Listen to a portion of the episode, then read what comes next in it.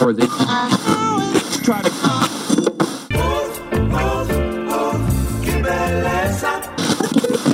Queremos.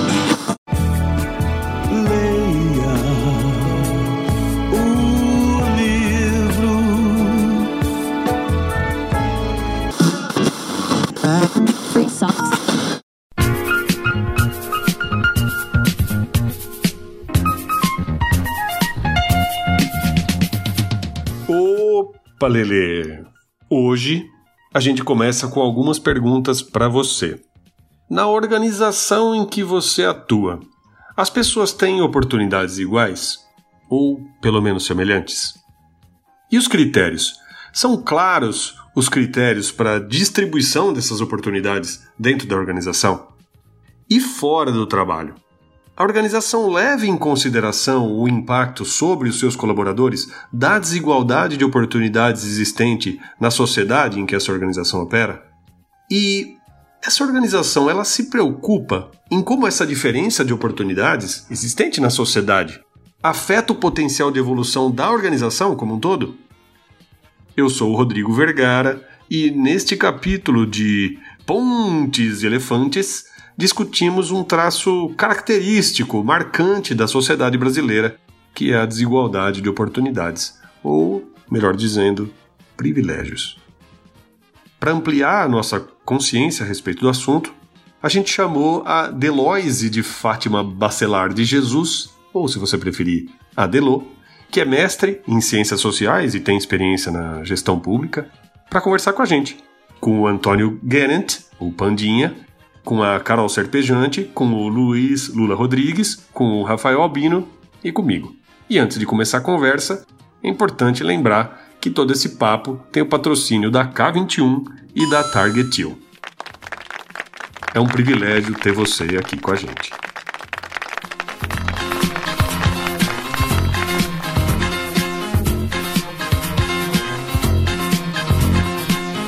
Muito bem, muito bem. Aqui estamos nós.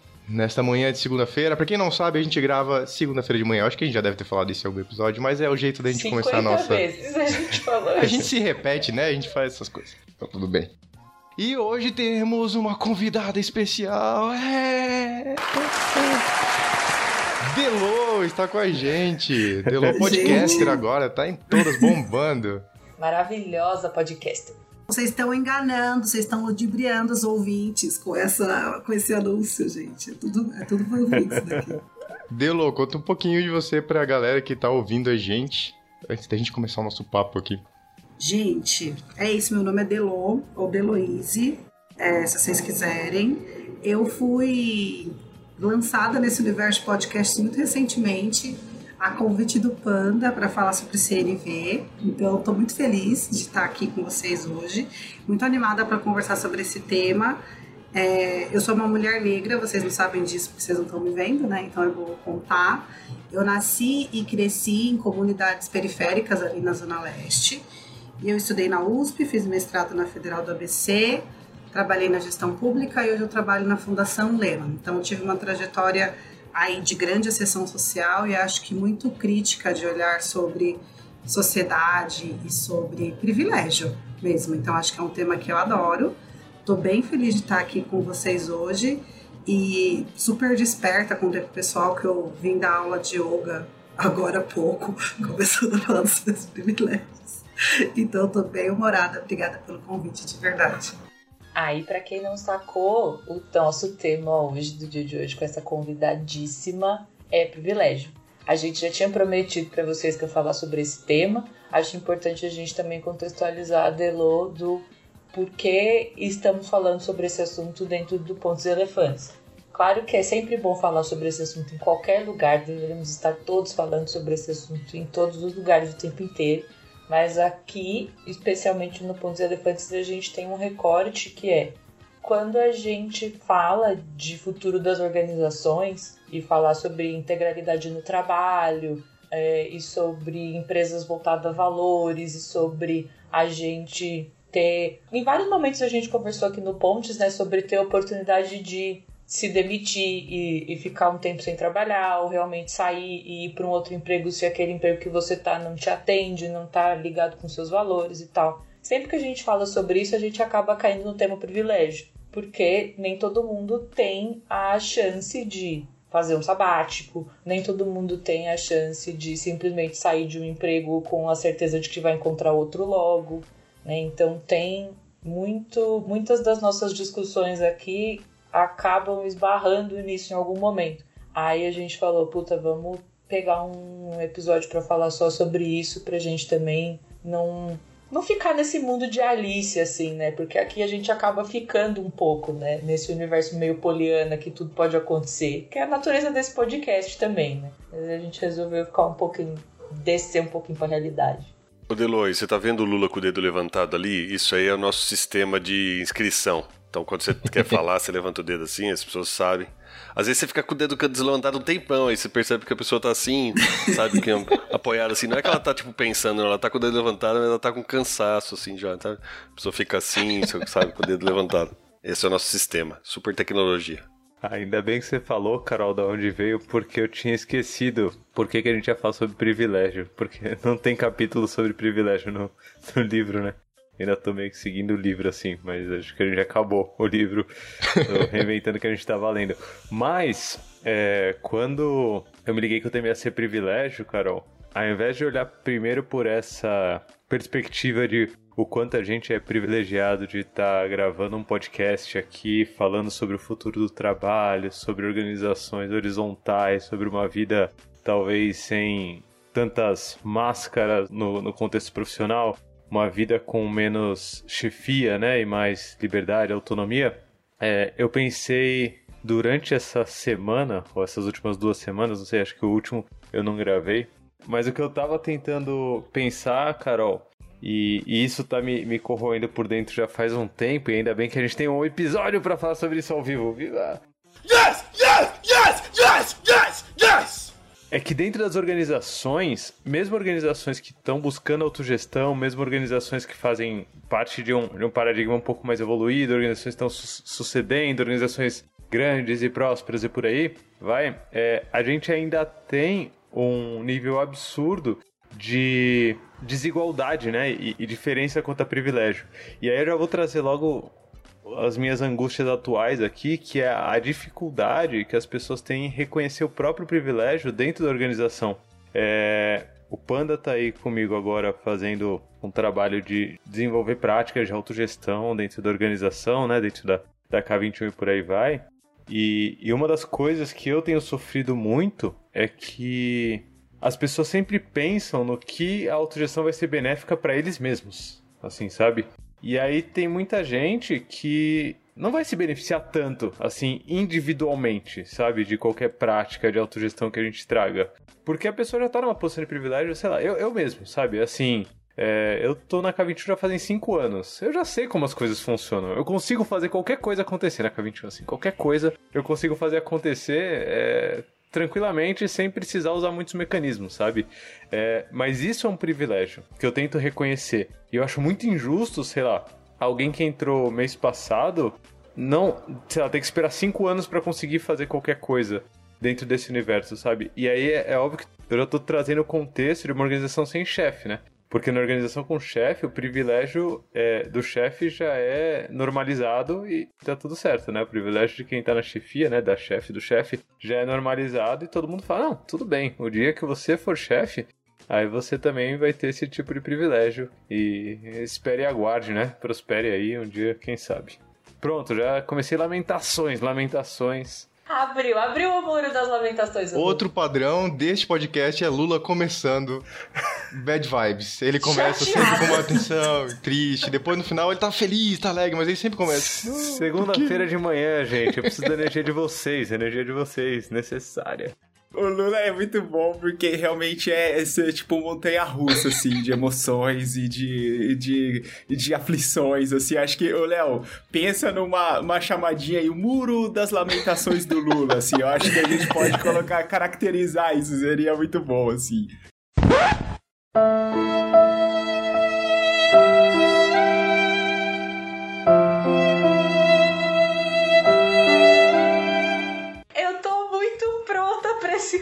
outro, Léo, por favor, eu não pedi de nada.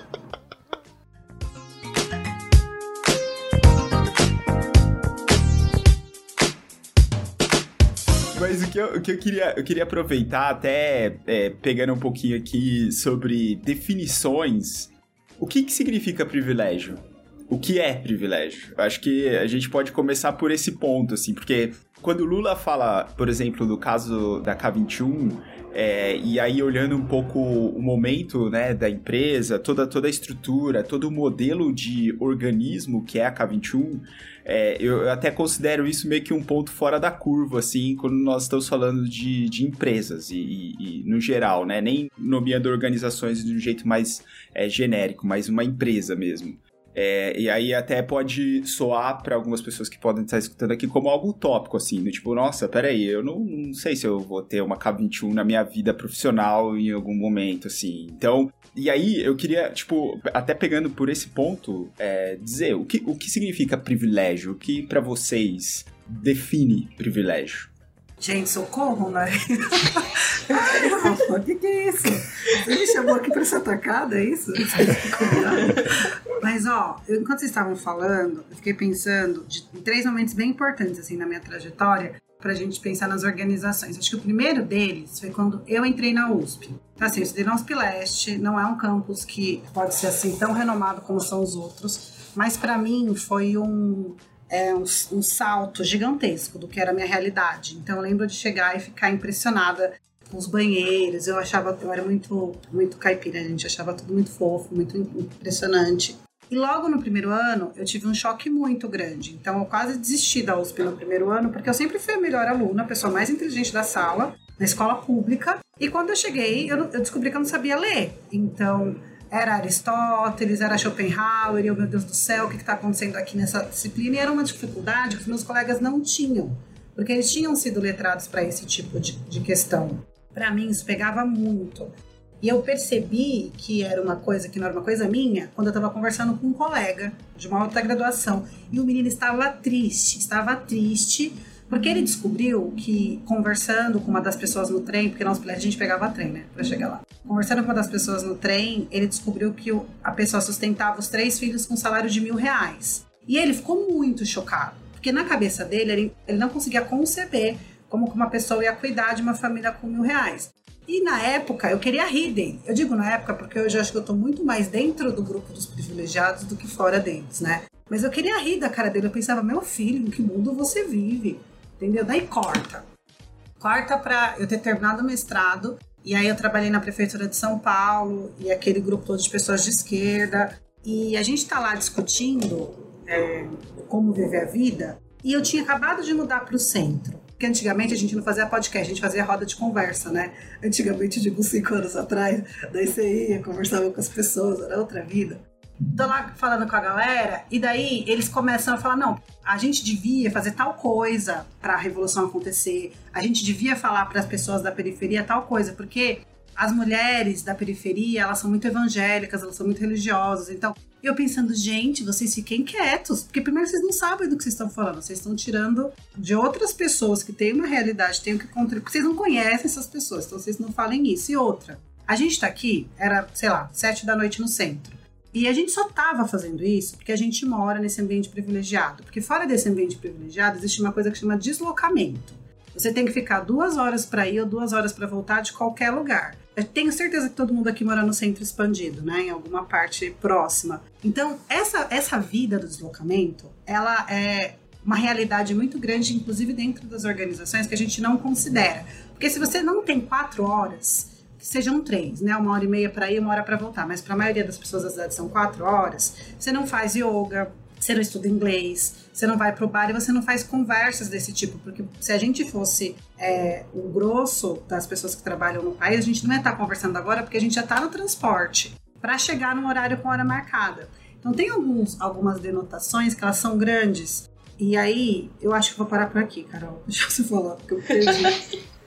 Não, não, é que eu ia comentar esse lance de transporte. Eu sou prova viva. Eu não moro no centro expandido, eu moro aqui na freguesia do Ó. É, não saio daqui nunca. Pra mim, eu fico aqui porque vale deslocamento. Mas eu só consigo gravar o Pontos Elefantes hoje porque, devido à pandemia, eu tô trabalhando de casa.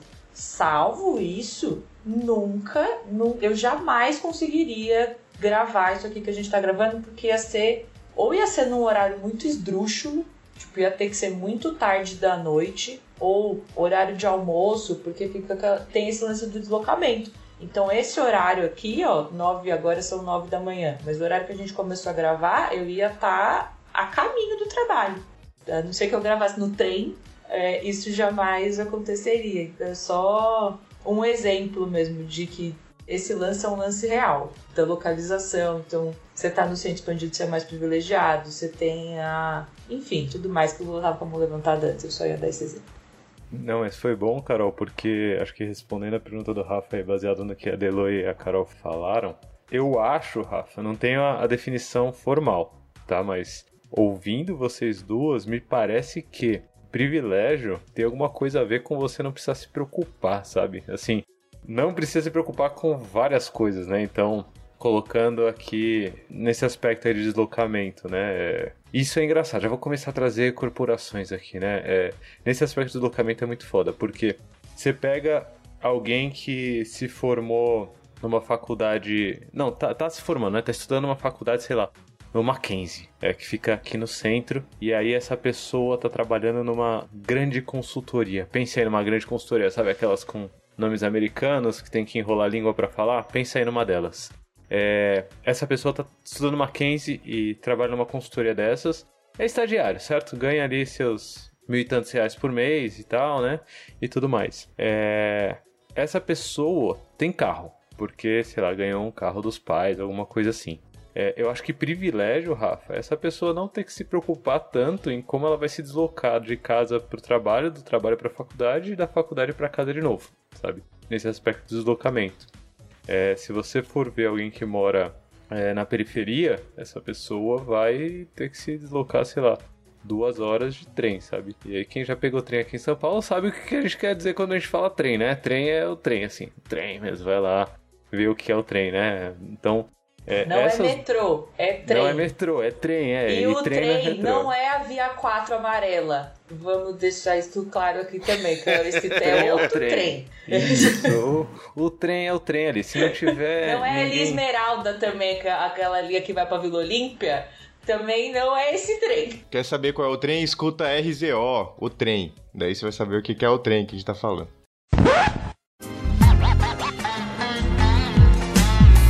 Realidade é muito triste. Mas é no subúrbio, surgismundo, submundo que persiste o crime. Pegar o trem é arriscado. Trabalhador não tem escolha, então enfrenta aquele trem lotado. É. Se não tiver shopping trem, não é trem. Fica claro, esse daí é o critério básico. É, mas o, o ponto principal, Rafa, pra mim, seu privilégio, né? Assim, tentando sintetizar, é você não ter que se preocupar com esse tipo de coisa, né? Isso é um privilégio. Assim como é, as pessoas que são trabalhadoras e, e pegam trem ali, talvez elas não tenham que se preocupar na sua maior parte é, se vão ter comida na mesa ou não. Isso daí também é um privilégio, certo? Tem gente que tem que se preocupar se vai ter comida para comer ou não. É, então, sei lá, são várias camadas e várias camadas de coisa que hoje eu não tenho que me preocupar é, e que fazem parte do meu privilégio. Eu não preciso me preocupar se eu vou trabalhar de tênis ou de chinelo hoje, sei lá. Pô, puta privilégio, eu não preciso me preocupar se eu vou conseguir chegar na hora ou não no trabalho. Puta privilégio, eu não preciso me preocupar se eu vou ter internet ou não. Puta, e aí vai, né? Assim, vai, vai tendo N construções de coisas que eu não preciso me preocupar. Mas eu não sei se isso daí tem algum respaldo é, em dicionário ou qualquer coisa desse tipo, né? É como eu enxergo só.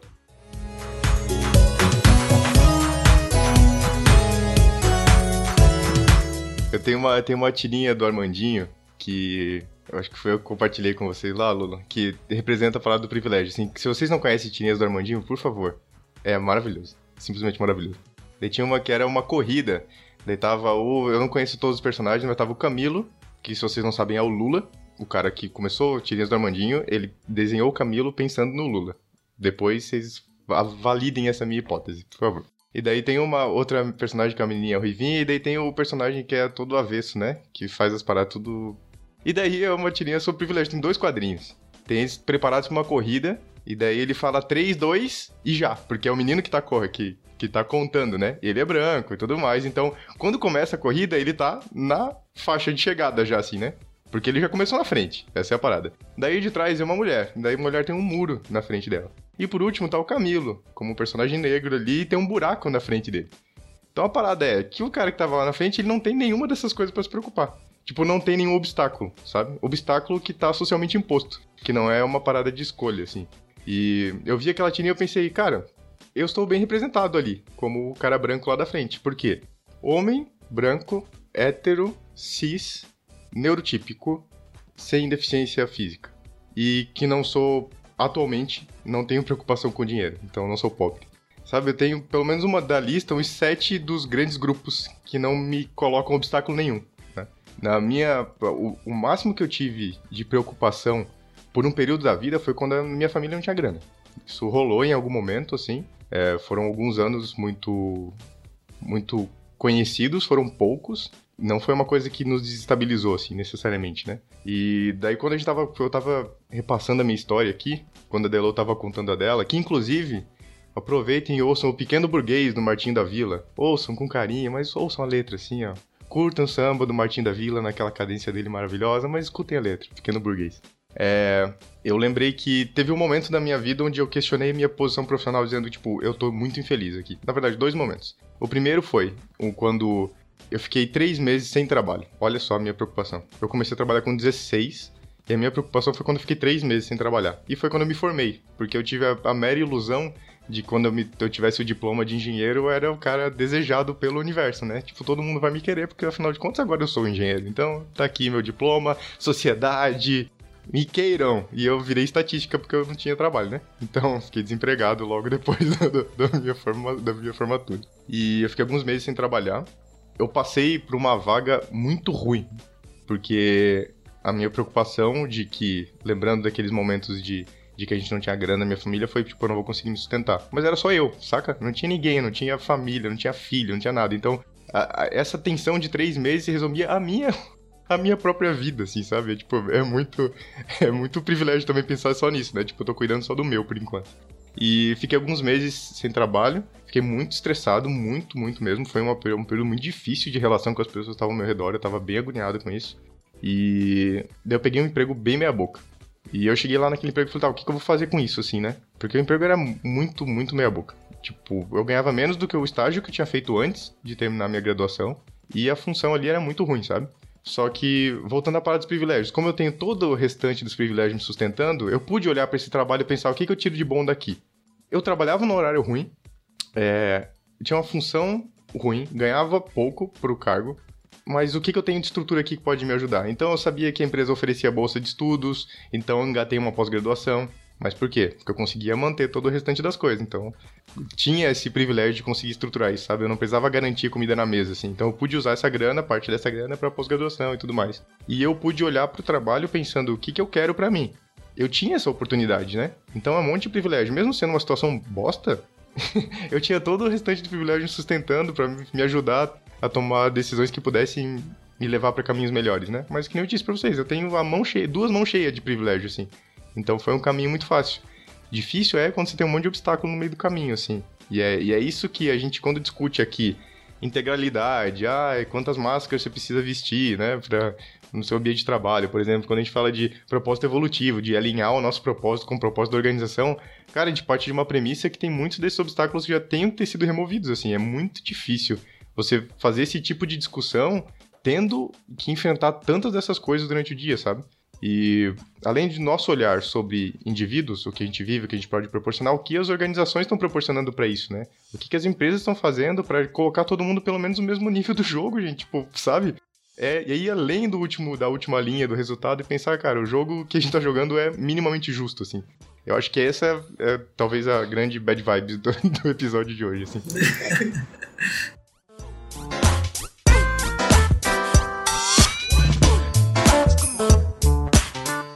concordo muito com esse ponto que o Panda está dizendo. Eu acho que uma coisa que me veio na cabeça é o quanto que pensar em propósito, até em felicidade no trabalho, está muito a ver com um universo bem privilegiado.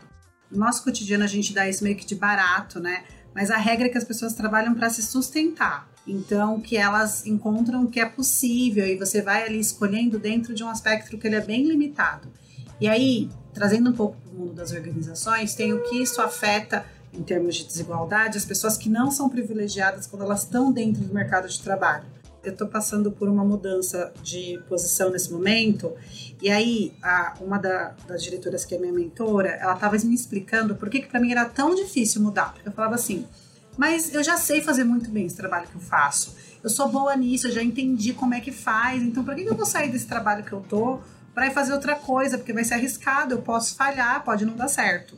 Ela me falou assim, Delô, é muito interessante te ouvir, porque a maioria das outras pessoas com as quais eu converso, que teve uma trajetória de vida mais privilegiada, foi justamente o termo que ela usou, não fica pensando se já sabe fazer o trabalho. Eles são até um pouco é, irritantes, porque quando eles aprendem a fazer uma coisa, eles já querem logo aprender a fazer outra, e outra, e outra. Porque isso vai alavancar sua carreira, né? Vai te dar mais repertório, vai permitir que você cresça. E aí isso tem a ver com uma rede de segurança, que é justamente o que vocês estavam falando mais cedo, né? Se você cair, alguém vai te segurar. Seja a sua trajetória, seja seus pais, seja seus colegas. Então, não vai depender só de você. Agora, se você não tem uma rede de segurança, você seja por uma coisa mais básica. Se eu perder esse trabalho, eu não vou conseguir pagar as contas esse mês já te impede de fazer qualquer movimentação ou está propenso ao risco, seja porque você, dentro de você, tem aquelas vozinhas todas dizendo: será que você dá conta? Porque se você não der conta, quem vai cuidar disso? E no meu caso, acho que pensando em organizações, organizações que entregam muito, assim, voltadas para resultado, tem que ter um cuidado enorme quando você olha para o seu grupo. Porque uma coisa do que o Panda falou, que eu queria comentar, é que as organizações estão olhando para encontrar resultado. Eu, particularmente, acho que se você está é, com um grupo mais diverso, se você está mais preocupado com as pessoas estarem felizes, você entrega resultados. É assim, pelo menos, que eu trabalho. Porque eu trabalho com pessoas. E se as pessoas, as pessoas que entregam resultado ou não, se elas estão satisfeitas, felizes, se desenvolvendo, elas entregam. Se elas não entregam, porque acontece o problema ali e não rola. Né? Se a gente está olhando para isso dentro das organizações, a gente tem que pensar quais são as barreiras que culpa da minha organização ou não, meu time está vivendo, quais são os tipos de privilégio que eu tenho que balancear, o que, que eu tenho que equilibrar aqui para todo mundo poder entregar bem na sua potência. Porque essas barreiras, elas estão ali, né? O tempo todo, Carol. É, isso que você falou é muito bom. Essa coisa do. Dentro das organizações, se a gente for pegar esse recorte de, de dentro, o quanto quem está lá, o quanto quem criou aquela organização, né? Primeiro, tá olhando só para o resultado e segundo, não reconhece que os privilégios existem, né? Então faz tudo, toma decisões em cima da própria régua, que é uma régua privilegiada, né? E aí você não para para pensar em coisas, por exemplo, as duas horas de deslocamento que as pessoas vão ter que ter. Você não para para pensar na família daquela pessoa, se ela tem uma rede de apoio ou não. Enfim, o quão difícil vai ser para essa pessoa fazer uma mudança de cargo ou não, quão segura essa pessoa tá, o quanto essa pessoa vai conseguir ter tempo e dinheiro para estudar extra trabalho, para se desenvolver, para ser uma outra coisa, né? Tudo isso existe, tá ali orbitando o, uma organização e quem tá olhando, né, quem tá liderando essas organizações quase nunca está pensando nisso, porque já é uma pessoa que está geralmente numa posição mais privilegiada e não essas organizações né, que olham para resultado e tudo mais, já está numa posição mais privilegiada e nem, nem se saca. Eu vou dar um exemplo muito, muito besta, mas é, foi uma conversa que eu tive com meu pai uma vez, não faz muito tempo. Meu pai é uma pessoa branca do olho verde, que tem 2 metros de altura é, e assim, é, é, o, é o branco típico, aquela pessoa que não pede permissão para nada para ninguém. E ele trabalhou muitos anos como gerente comercial de empresa de segurança, que vende portaria, né, seguranças desse tipo. E aí, esses dias eu estava conversando aqui com meu pai justamente sobre privilégio, né, essas coisas, e ele falou: Olha, filho, eu nunca tinha parado para pensar nisso.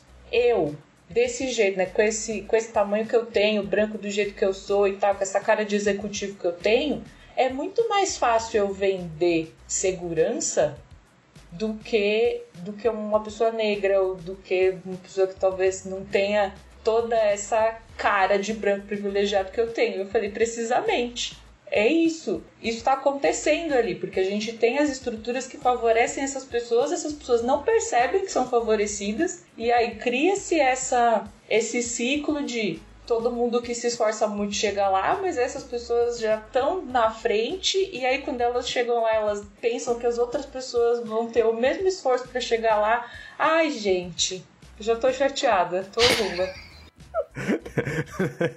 tô Lula. Calma, Carol, foram uns 15 minutinhos de episódio, ainda tem, tem tempo para recuperar ainda. É, eu, eu queria puxar pela recuperação, mas antes. Vamos virar esse jogo. Vamos virar, vamos virar junto. Junto a gente vira o jogo do, da bad do episódio, no máximo, né? Porque do privilégio ele vai continuar acontecendo na vida. É. E, e eu vim pegar a definição de privilégio aqui, peguei do dicionário que o Google traz, tá? É, e acho que acertamos, hein? Ponto pra gente. Acertamos aqui, ó. Privilégio é direito, vantagem, prerrogativa válidos apenas para um indivíduo ou um grupo, em detrimento da maioria apanágio, regalia. Ok, não sei o que é apanágio. Mas esse lance de vantagem acho que, que pegou bem, bem forte, né? E aí eu, eu queria começar a usar a mente brilhante de vocês aqui para pensar em dentro das organizações como que a gente consegue começar a trabalhar essa vantagem de indivíduos ou de grupos de indivíduos em detrimento é, de outros, certo? O que, que, a gente consegue fazer, afinal, com isso? Porque angustiados já estamos, né? Aqui. Então, Próximo passo. Veio o Rodrigo salvar. Pronto, Rodrigo tem a resposta e a gente já pode finalizar o episódio. Não, eu vou acrescentar uma pergunta. Eu vou acrescentar uma pergunta sobre a sua, que na verdade é a seguinte: como é que a gente vem discutindo há meses a lógica integral e um modelo de gestão diferente?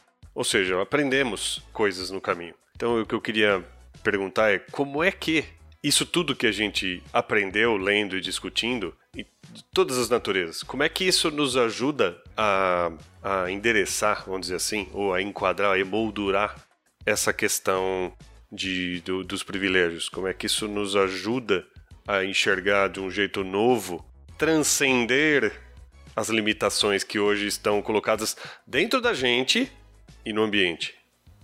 Olha, gente, primeiro eu vou falar uma coisa que talvez seja uma crença limitante minha e vocês me ajudem a, a superar, que é, dentro do capitalismo, olhando organizações voltadas para o resultado, a gente não vai vencer todas as barreiras do privilégio. Então, a, seja a desigualdade, seja o privilégio, eles são estruturantes, eles estão dados. Talvez o que a gente consiga é tomar consciência dessas estruturas, lidar com elas de uma maneira mais benéfica, mas acabar com o privilégio, a gente acaba, chama revolução isso que chama, mas não acho que a gente está disposto, né? Porque tá calor, não tem carnaval, essas coisas. Talvez a gente não vá, não vá fazer nesse primeiro momento. Mas olhando para como as organizações, né, dentro desses limites, conseguem trabalhar a questão do privilégio, eu estou muito feliz que a gente vai falar sobre isso, porque eu estava com o Rafa essa semana gravando um, um, podcast sobre ambientes de trabalho antirracistas e tal, e pensando sobre isso. A gente falou muito sobre como você garante um processo seletivo que seja mais justo, como a organização se pensa e conversa internamente, inclusive fica aqui, né, esse pequeno merchan do podcast. Mas acho que a gente falou menos sobre uma coisa que é muito importante, que acho que faz diferença para mim. Acho que a coisa que eu mais me considero privilegiada hoje é o ambiente de trabalho no qual eu estou inserida, que eu acho que tem todo o suporte para me permitir é, lidar com os privilégios que eu não tenho com os privilégios que eu tenho no trabalho. Então, como eu contei para vocês, tem uma das diretoras faz a minha mentoria. E essa, essa lógica de você ter um olhar para o seu quadro de trabalho e poder tratar a sua equipe na medida das suas desigualdades, então vai ter pessoas que vão precisar de mais apoio para desenvolvimento do que outras. Você vai, como organização, investir em pagar inglês para um conjunto de colaboradores, você vai pensar quais são os pontos de desenvolvimento que você vai fazer, ter trocas entre as pessoas. Então, falar sobre machismo, falar sobre racismo é importante para tirar peso descomprimir ali vários desconfortos que estão acontecendo e pensar o desenvolvimento das pessoas de uma maneira personalizada. Você tem um plano de desenvolvimento individual que ele está olhando para o perfil daquelas pessoas e para coisas que importam. E nisso eu acredito muito. Você não faz a gestão de uma pessoa voltada para skills. Ah, você tem que se comunicar melhor. É claro que tem que se comunicar melhor, gente. Não, não é. Não tô lim... Mas as pessoas, elas têm medo. Elas estão inseguras elas não estão acreditando no próprio potencial. Isso geralmente é 70% do desenvolvimento delas. Encontrar esse gatilho e trabalhar com as ferramentas para fortalecer isso, falar abertamente sobre isso, para mim, não sei se é uma resposta, mas é um caminho que eu tento perseguir com, a, com as equipes das quais eu faço parte nesse momento. Né, Carol? A gente está aqui nessa troca que eu falo, né, Carol? Não, é que você começou a falar do, do capitalismo, a gente começou a dar risada porque a gente já falou tanto sobre isso aqui. Tanto, a gente sempre chega nisso. Vivemos no mundo capitalista, a gente não vai conseguir, a gente não vai conseguir fazer isso aqui que a gente tá falando, porque não dá. A gente esbarra nessa estrutura. E aí, enquanto você tava falando, e juntando várias outras vezes que a gente conversou sobre isso, é como de alguma forma usar a lógica capitalista para desestruturar algumas estruturas. Então, o próprio Lalu acaba fazendo isso no livro, a gente já falou, né, de trazer os resultados que as organizações integrais, né, que as organizações integrais TIL têm. Então, assim, se você está preocupado com integralidade, se você está preocupado com indivíduo, se você tem um propósito que você está seguindo muito além do dinheiro que você está recebendo, e se você se organiza dentro desse escopo para você ter pessoas é, felizes no trabalho, né? pessoas felizes com o que estão fazendo, pessoas que estão recebendo instrução para se desenvolver é, e enfim, e tudo isso, o resultado ele vem.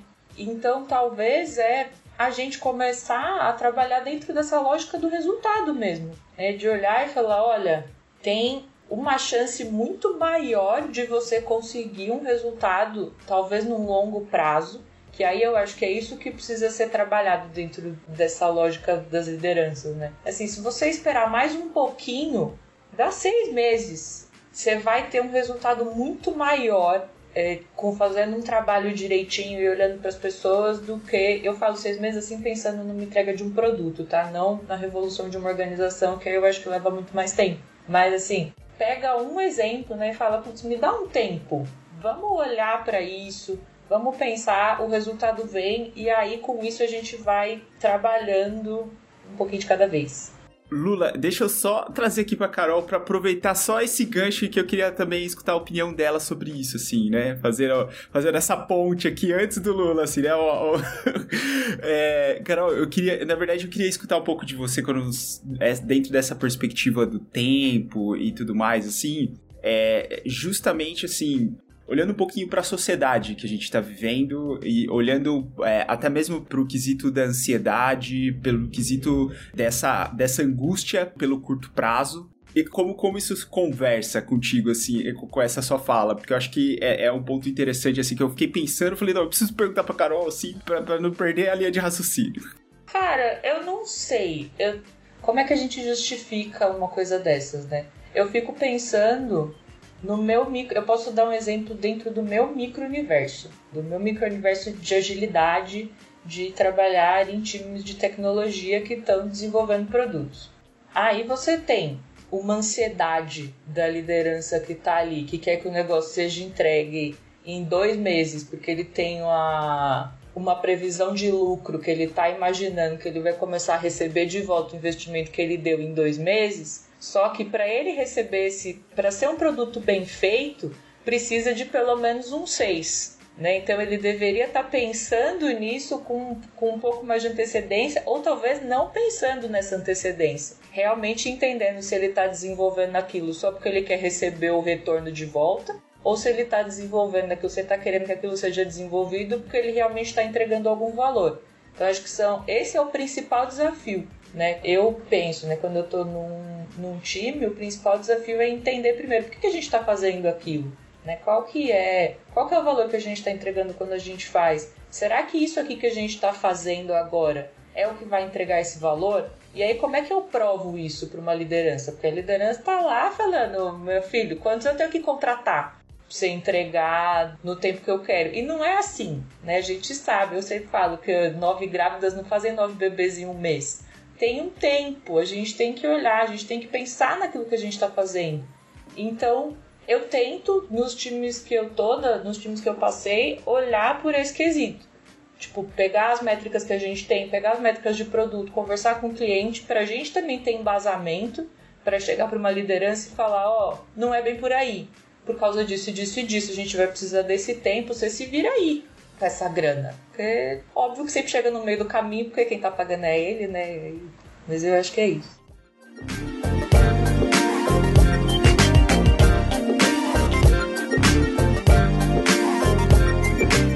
Eu, eu queria fazer um comentário aqui que eu acho relevante, que a gente tá falando sobre capitalismo e tal, e hoje o mundo tá bem, bem polarizado, né? Assim, é, não à toa, né? Assim, tem, tem motivos para estar polarizado, mas está.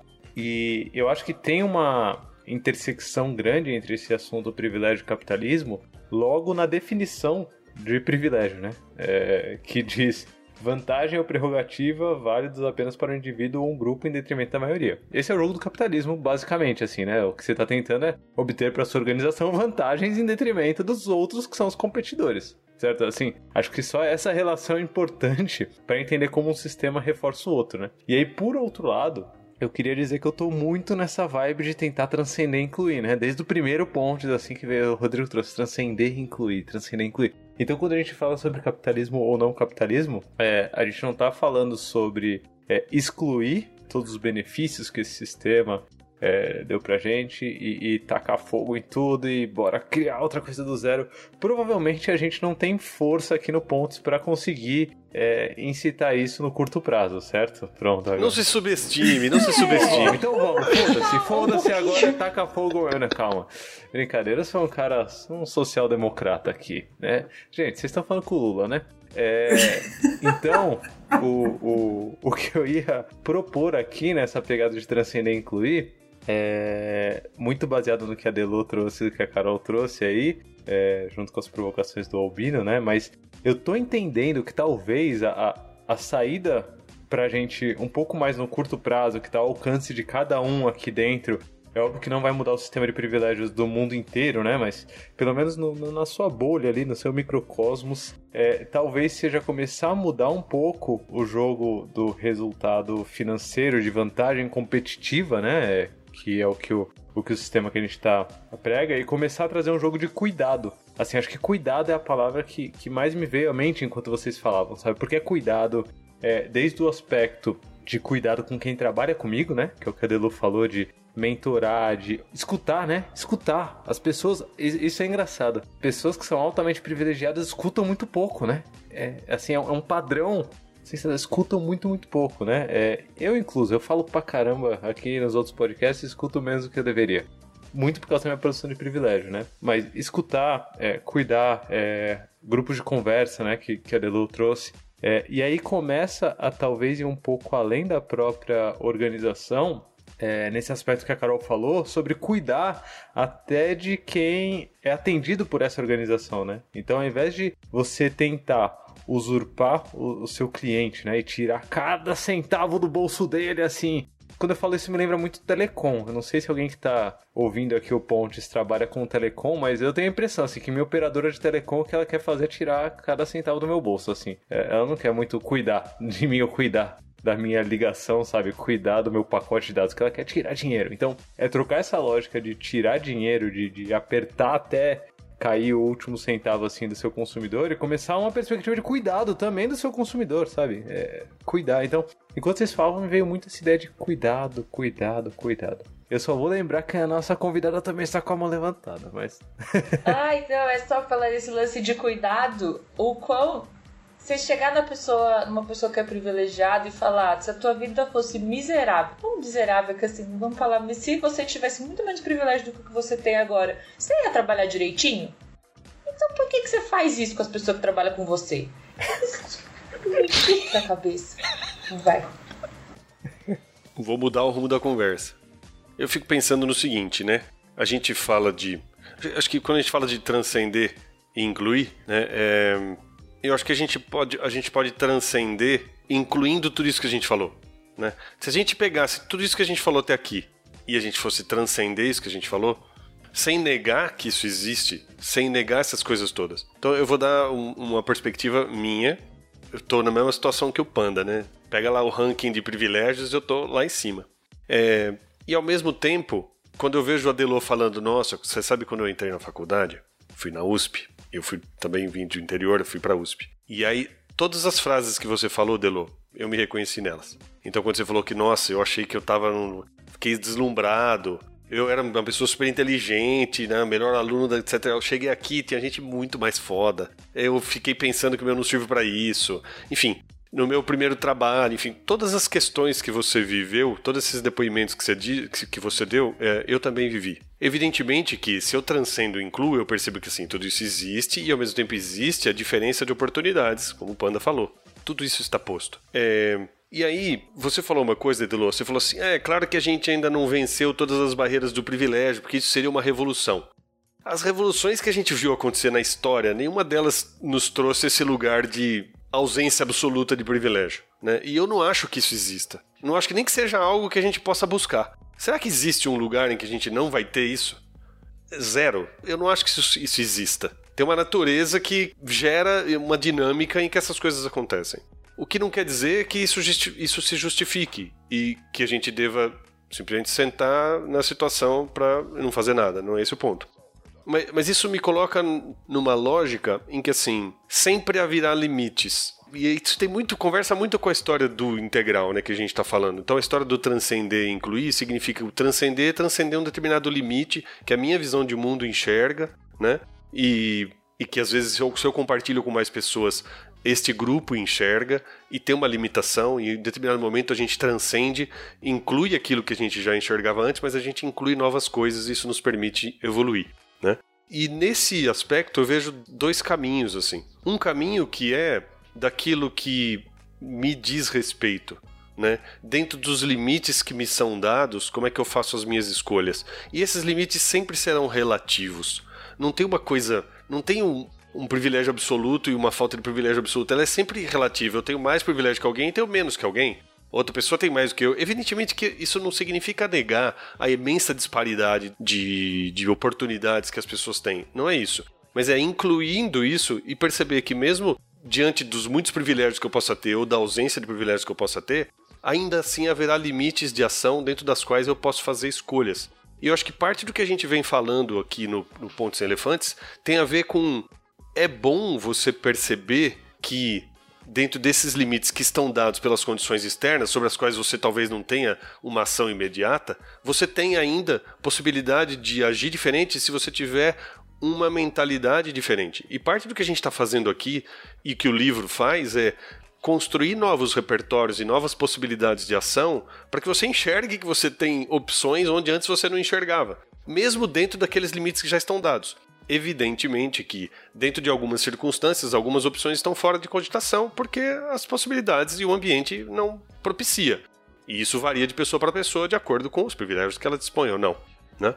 E tem uma figura da Choca que eu entrei em contato uma vez, que ele fala era a pirâmide de engajamento social, que era assim, a Choca tentava fazer com que as pessoas se envolvessem, se engajassem socialmente. A Choca é uma organização é uma organização internacional que cuida de desenvolvimento do engajamento social. Então eles, eles, eles é, financiam pessoas que eles encontram que são os change makers, né? As pessoas que fazem a mudança. E o link para eles vai estar no nosso backstage, né, Carol? Ó, tá vendo? Você Perfeitamente. Não pode, não pode a que é A-S-H-O-K-A. A-S-H-O-K-A. Ô, Rodrigo, só aproveitando que eu te interrompi muito rápido, é, me confirmaram aqui no ponto que você está fora da revolução depois do seu comentário, tá? Foi excluído. Não, e é foda falar disso. Não, é foda falar disso, porque assim, é, é, é, é sempre delicado falar desse assunto. Primeiro, pelo lugar que eu ocupo, e segundo, porque eu venho relativizar uma história que parece estar tá dada e tá certa. É foda falar isso. Eu sempre tenho muito cuidado de falar disso, que parece que eu sou o reacionário da parada. É, infelizmente, se foi essa impressão que eu dei, não posso fazer nada. Eu tava tentando explicar um ponto. Mas no, na história da Choca, eh, tem uma coisa que assim, tem uma pirâmide de engajamento social, que é assim, para você fazer com que eles querem que as pessoas virem é, agentes de mudança. Mas eles dizem o seguinte: temos uma pirâmide.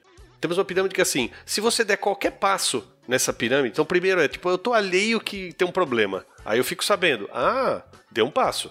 Se a minha ação gerou isso em você, tá lindo. Mas se você já estava, se você estava alheio, ficou agora informado, mas agora você percebeu que ou antes você estava já informado, mas agora com a minha ação você descobriu que você tem a ver com aquele assunto e você pode fazer alguma coisa, ah, demos mais um passo. Se você perceber que você se importa com aquilo, ah, demos mais um passo. Se você perceber que você pode fazer alguma coisa, porque você tem capacitação, etc e tal, tem rede, poxa, demos mais um passo. Se você finalmente você for fazer alguma coisa, ou se então você finalmente for liderar um grupo que faz um negócio, cada passo desse é uma vitória nem a organização, a Choca não esperava, isso eu acho sensacional, que todo mundo fosse agentes de mudança, de liderar um projeto. Mas se você der um passo nesse caminho, já é melhor. Então, estar nesse caminho importa. não tinha como estar mais de acordo com você, Rodrigo, porque eu acho que, não sei se dá essa impressão, né? Comunicação é uma coisa super difícil. Não é à toa que é uma skill que a gente tem que fazer. Não sei se deu essa impressão de que eu estava falando uma coisa diferente, porque eu estava dizendo justamente isso. Queria começar pelo seu exemplo, porque eu acho que ele traz uma coisa que é muito importante, assim, quando você fala, nossa, eu vivi exatamente a mesma coisa que você na faculdade, que é uma coisa que tem a ver com a condição humana. Então, assim, todo mundo tem a mesma fragilidade, todo mundo tem os mesmos medos, todo mundo tem em trajetórias que são massificadas, né, parecidas, você vai para a escola, vai para a universidade, você trabalha, todo mundo tem dificuldades muito parecidas. O que a gente vive são diferentes perspectivas dentro dessas mesmas realidades que tem a ver com os nossos privilégios. Então, quanto que a gente tem suporte para lidar com essas questões, o quanto que isso vai derrubar a gente para uma depressão no final da graduação, vai fazer com que você consiga terminar aquilo e entrar no emprego. Isso tudo tem a ver com as nossas camadas de privilégio e é importante ter isso em mente, né? Não é porque a gente está falando de desigualdades ou de privilégio que a gente está dizendo que tem algum ser humano que é menos humano do que outro. Porque para todo mundo é difícil ser humano. Essa é uma conversa que é interessante. Eu tenho alguns amigos que tiveram trajetórias mais privilegiadas que a minha, talvez quase todos os amigos que eu tenho, né?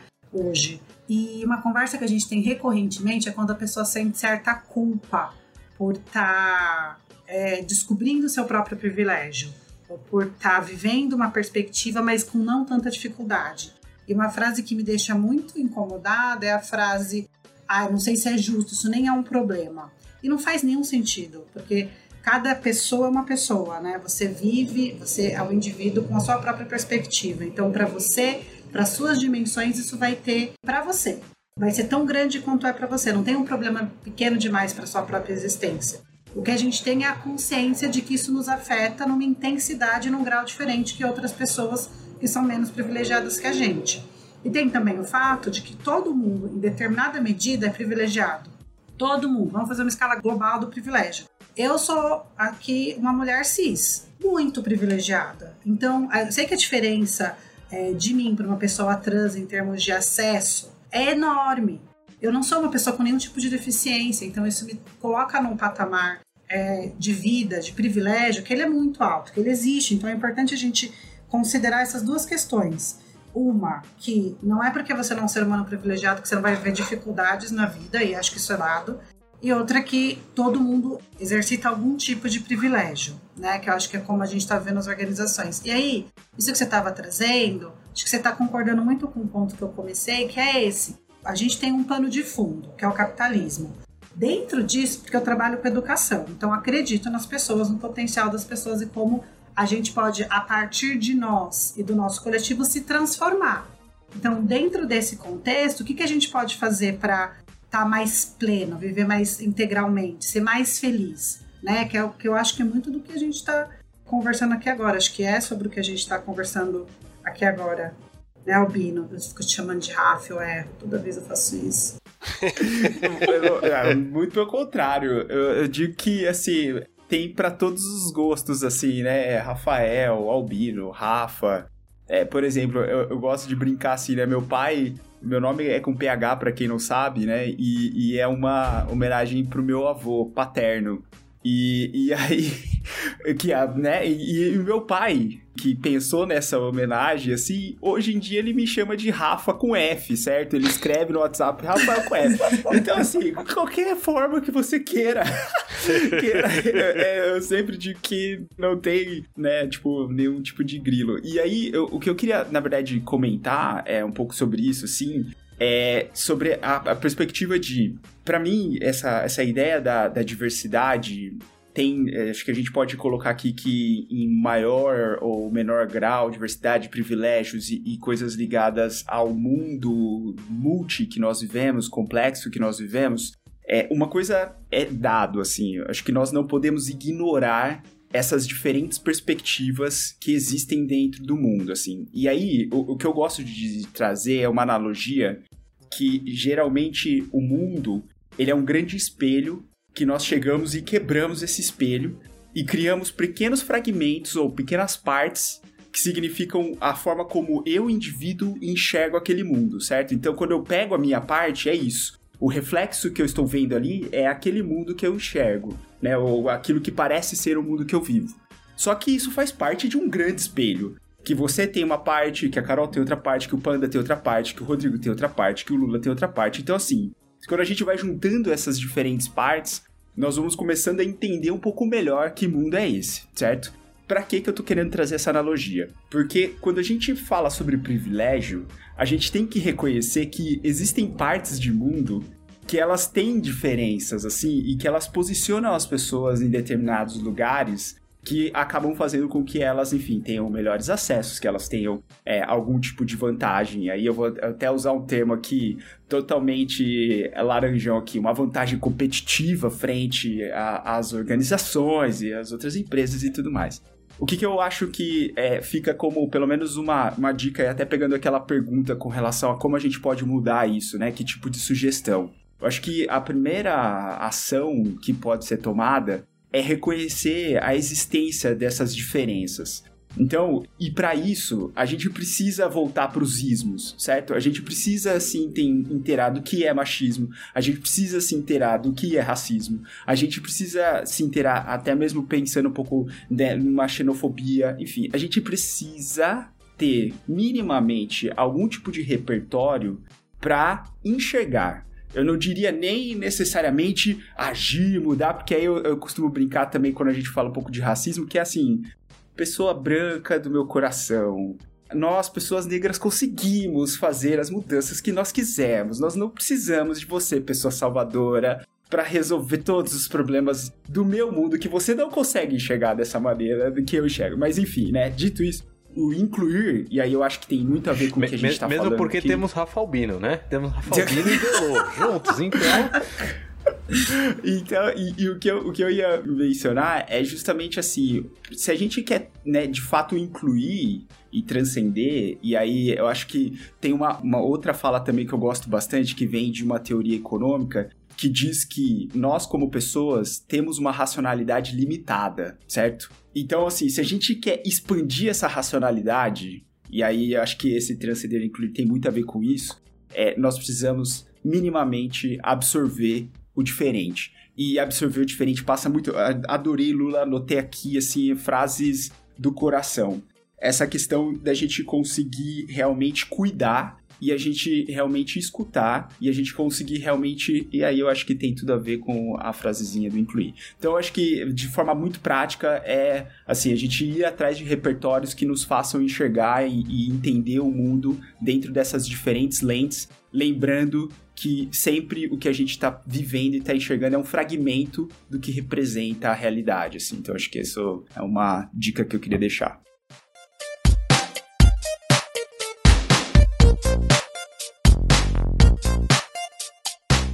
Tinha anotado algumas coisas para falar aqui e foi muito legal que eu acho que vai parecer que eu tô sumarizando vocês, porque é exatamente o que eu tinha anotado no meu post-it aqui. Então, se servir para quem ouviu todo esse momento, se servir para tentar resumir e botar o pé no chão, eu preciso disso muitas vezes. É, a gente falou de formas de agir num olhar de resultado, né? que o Lula trouxe. Não vamos explorar a sociedade como um todo, como empresa onde estamos, né? Então, o resultado para mim que é na saída. Se a gente pode fazer alguma coisa na entrada, eu acho que é pegar muito do que Rodrigo e Delô falaram sobre ambiente seguro, esse ponto da diversidade que o Rafa trouxe, e talvez usar isso para incluir antes de transcender, né? Antes da gente transcender, Rodrigo, a gente tem que incluir talvez essa representação da sociedade, que é algo que a gente não tem nas organizações. E daí, quando a gente fala de diversidade, muito disso é a importância de incluir essa representação. Porque a gente tem muitos grupos que são socialmente minorizados que eles não representam parte nenhuma das organizações que a gente passa e que a gente vive. E isso é um fato.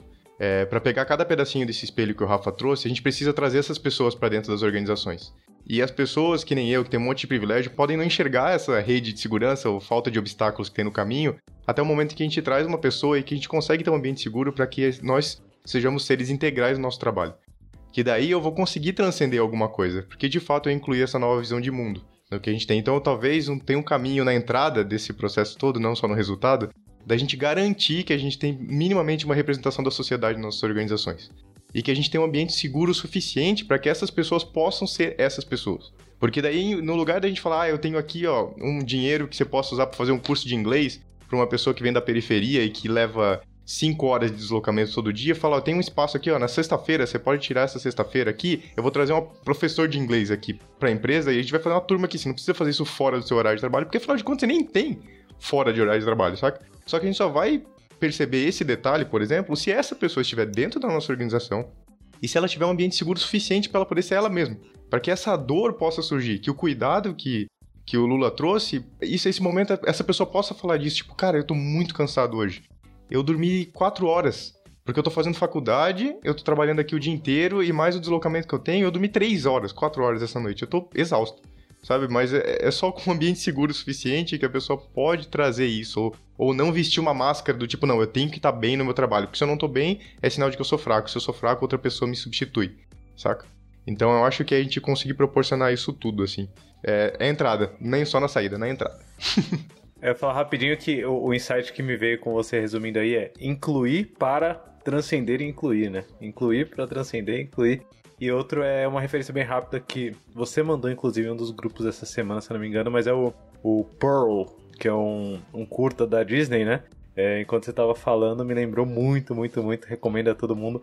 Para quem não é, entender, é P-U-R-L. É, enrolei muita língua para falar, mas tá no backstage também, né? Eu acho o link pro Pearl. Ô, Panda, tem, tem pesquisa atestando isso que você falou. Tem uma pesquisa sensacional que fala assim: que só com a, a segurança psicológica é o que viabiliza. O primeiro ponto é a história de que acho que a gente está falando de umas coisas que são importantes e, e, tem destinos distintos. Eu acho que tem um destino que é falar para quem está em posição de liderança ou da alta liderança de organização, e acho que tem um outro endereço que é a pessoa, qualquer, que está dentro de uma organização. Né? Olhando para os quadrantes, né? A gente tem o individual e o coletivo, né? Então tem destinos diferentes para essas coisas que a gente está falando. De um lado, tem mais e mais pesquisas falando, atestando isso, de que um grupo mais diverso traz melhores resultados. Não tem pouca pesquisa sobre isso. Mas tem um detalhe. Eu pesquiso muito segurança psicológica e a segurança psicológica, um grupo mais diverso, se não tiver segurança psicológica, performa pior, porque as pessoas dentro da sua diversidade, as pessoas que não fazem parte do grupo é, hegemônico, agora a gente já falou de hegemônico aqui, né? Que não fazem parte do, do, grupo hegemônico, elas têm maior dificuldade de se colocar, então isso diminui a contribuição dessas pessoas. E um grupo mais diverso, sem a segurança psicológica, na verdade, tem uma performance pior. Enquanto que se você tiver a segurança psicológica, essa diversidade traz um resultado maior do que, você, do que se você não trouxer diversidade para dentro da organização. Ou seja, a mensagem para quem hoje está em posição de liderança e tudo mais é que assim, se você ainda não despertou para esse fato, fique esperto, porque a sua concorrência talvez perceba. E aí. Dançou, nenê. Você não vai saber o que, que foi que aconteceu, que caminhão foi esse que te atropelou. E era o, né, era o caminhão do futuro que passou por cima de você. E do outro lado, para as pessoas, né, é perceber que há uma possibilidade de se colocar diferente e é uma, uma visão diferente. Então, assim, ficar sabendo disso já ajuda bastante, né?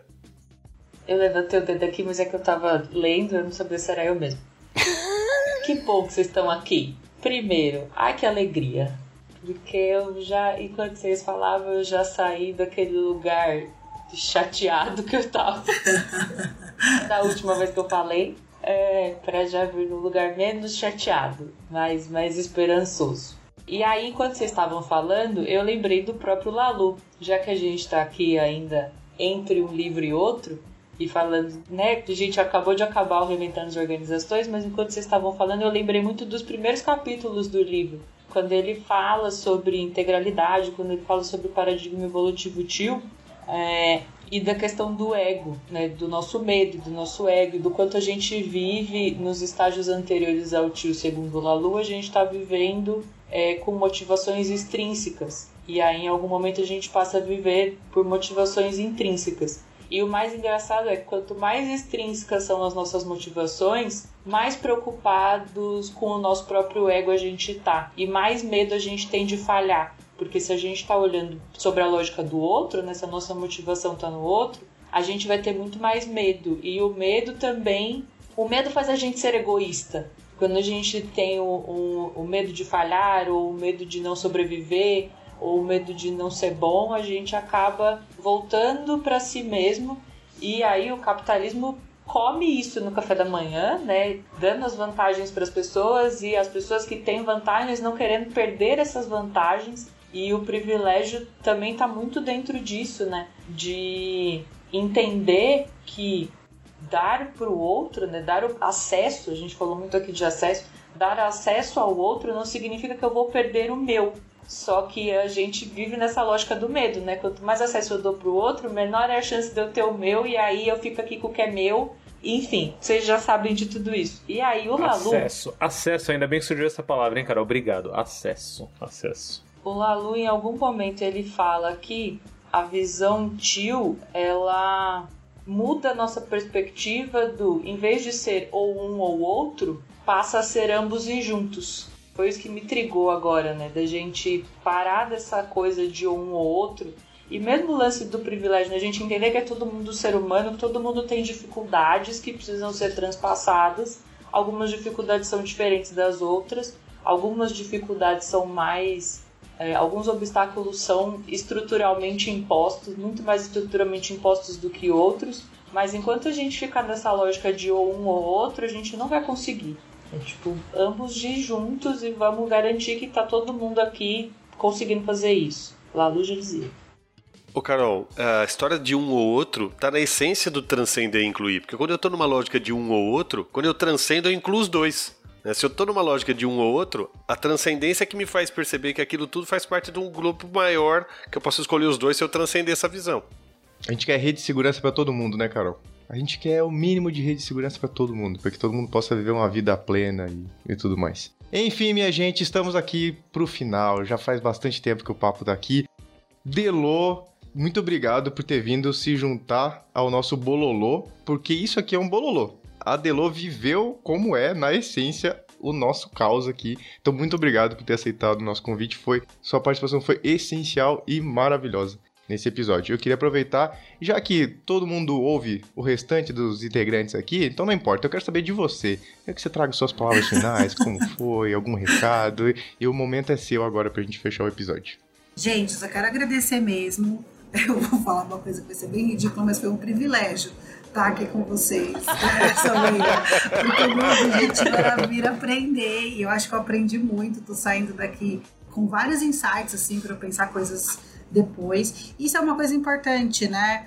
A gente está falando algumas coisas que podem parecer mais ou menos óbvias para quem está nesse grupo, mas elas não são nem um pouco óbvias na sociedade que a gente vive. Então, garantir que não seja privilegiado pensar essa questão e poder trabalhar dentro dela nas suas organizações vai ser muito especial. E acho que uma das coisas que passou por quase todas as nossas conversas tem a coisa do cuidado, mas tem uma coisa de responsabilidade e ação também. Porque uma vez que a gente tem consciência do quanto todas essas questões elas estão presentes no nosso cotidiano de vida, mas nas nossas organizações, passa a ser nossa responsabilidade agir para que elas sejam mais cuidadas no nosso dia a dia, dentro da gente e nas nossas ações. Né? A gente se transforma e as organizações onde a gente está se transformam junto. Então, quero agradecer demais, foi uma alegria e vou continuar escutando vocês sempre, porque, nossa, quanto aprendizado delicioso. Aê, aê, valeu, galera. Ai, mas você para. Aproveitem os, esses episódios de, de transição para uma próxima temporada. Já tem próxima temporada vindo por aí, spoilers, já tem livro, spoilers, já spoilers. tem tudo, já tem tudo. Quem tá ali, ó, quem tá participando com a gente no backstage, talvez tenha noção do que tá por vir aí. Se você não navegou por lá, dá uma olhadinha lá no nosso backstage, tá bom? É isso, minha gente. Muito obrigado. Até o próximo episódio. Beijos. Tchau.